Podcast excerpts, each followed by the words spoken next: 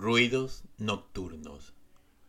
Este es un cuento de la escritora colombiana residenciada en Estados Unidos, Diana Pardo, incluido en el libro No estamos tan locos como la gente dice. Como todas las noches, desde hacía un tiempo, Amelia Flores oyó un ruido. No sabía de dónde provenía pero lo sentía cerquita, como si estuviera debajo o encima de ella. Se levantó, prendió la luz y miró debajo de la cama y no vio nada. No era un ruido molesto, era más bien el roce de unas sábanas o un suave deslizamiento, un silbido, el paso de algo, de un ser, de una presencia. Miró detrás de las cortinas, debajo del mueble de la televisión, en las esquinas de la habitación. Todo parecía estar en el mismo lugar de siempre. No se acostumbraba a dormir sola.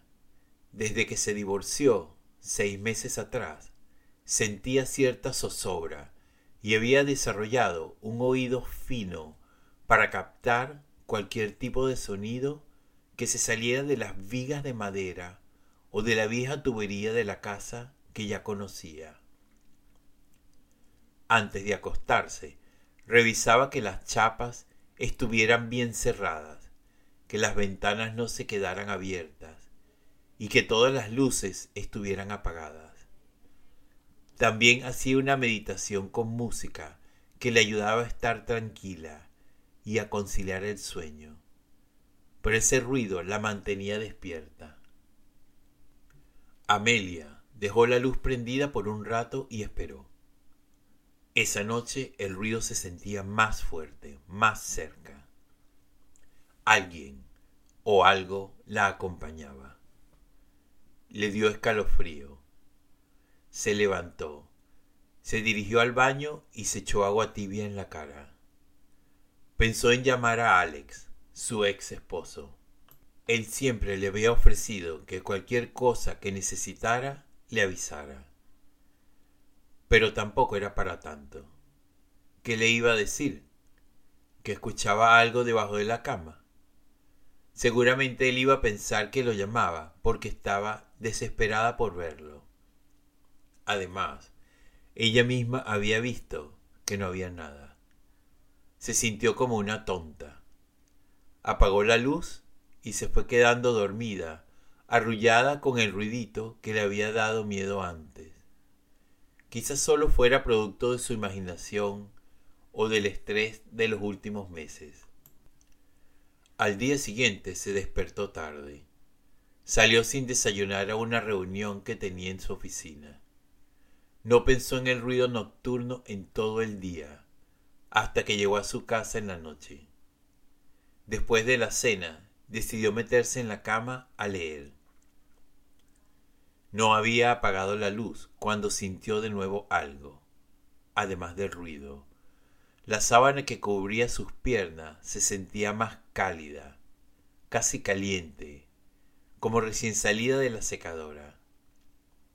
Esa noche hacía frío y ese sentimiento le gustó. Se arropó con las sábanas y apagó la luz. Estaba tan cansada que se quedó dormida al instante. A la mitad de la noche sintió que algo le rozaba las piernas y se despertó. Quedó sentada en la cama de un brinco, prendió la luz y no vio nada. Pensó que había soñado. Pasaron cuatro meses y Amelia Flores se fue acostumbrando al ruido nocturno de su habitación. Ya no le temía, le hacía falta.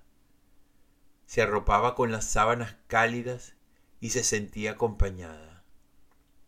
Empezó a conversarle, a comentarle cosas que le habían pasado durante el día, tal y como lo hacía con su esposo antes. Si miraba en los rincones era para cerciorarse de que esa presencia estuviera allí, aunque no viera nada, aunque no hubiera nada.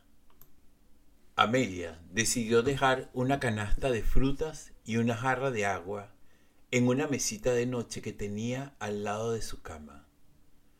Pensaba que cualquier cosa que fuera lo que había en su habitación debía sentir hambre, pero todo amaneció intacto.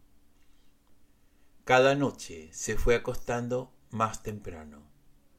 Se imaginaba un encuentro nocturno con ese ser que la habitaba, con esa presencia que había llenado el vacío que tenía por la falta de su esposo. Ya no necesitaba meditar para quedarse dormida y había dejado de revisar obsesivamente las puertas y ventanas antes de irse a la cama. Seguía soñando una y otra vez con que algo le rozaba las piernas y la envolvía en un abrazo lento y cálido que ella disfrutaba. Un día Amelia no fue a la oficina. A sus compañeros le pareció raro que no hubiera avisado de que no iba, con lo responsable que era ella.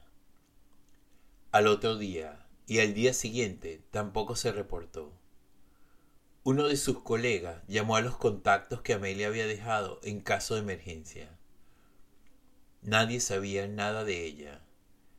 Pero cuando Alex contestó, se ofreció pasar por su casa, pues todavía conservaba una llave. Cuando entró a la habitación de Amelia, Alex no podía creer lo que vio. La mujer estaba tendida sobre su cama y una boa de seis metros de longitud enrollaba su cuerpo. En un lado del colchón se veía un gran agujero en donde la serpiente había hecho su morada. Una especie de tela marrón y negra servía de puerta al nido. Era la piel de la boa que seguramente hacía muy poco la había mudado.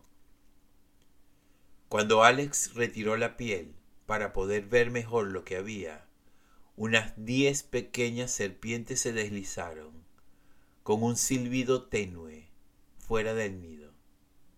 Era el mismo ruido que Amelia Flores tantas noches había escuchado hasta dejarse arrullar en él.